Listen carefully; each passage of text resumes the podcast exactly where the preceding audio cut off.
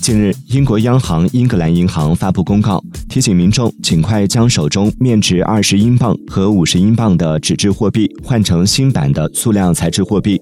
在二零二二年九月三十号之后，商店和其他企业都不得用纸质英镑进行交易。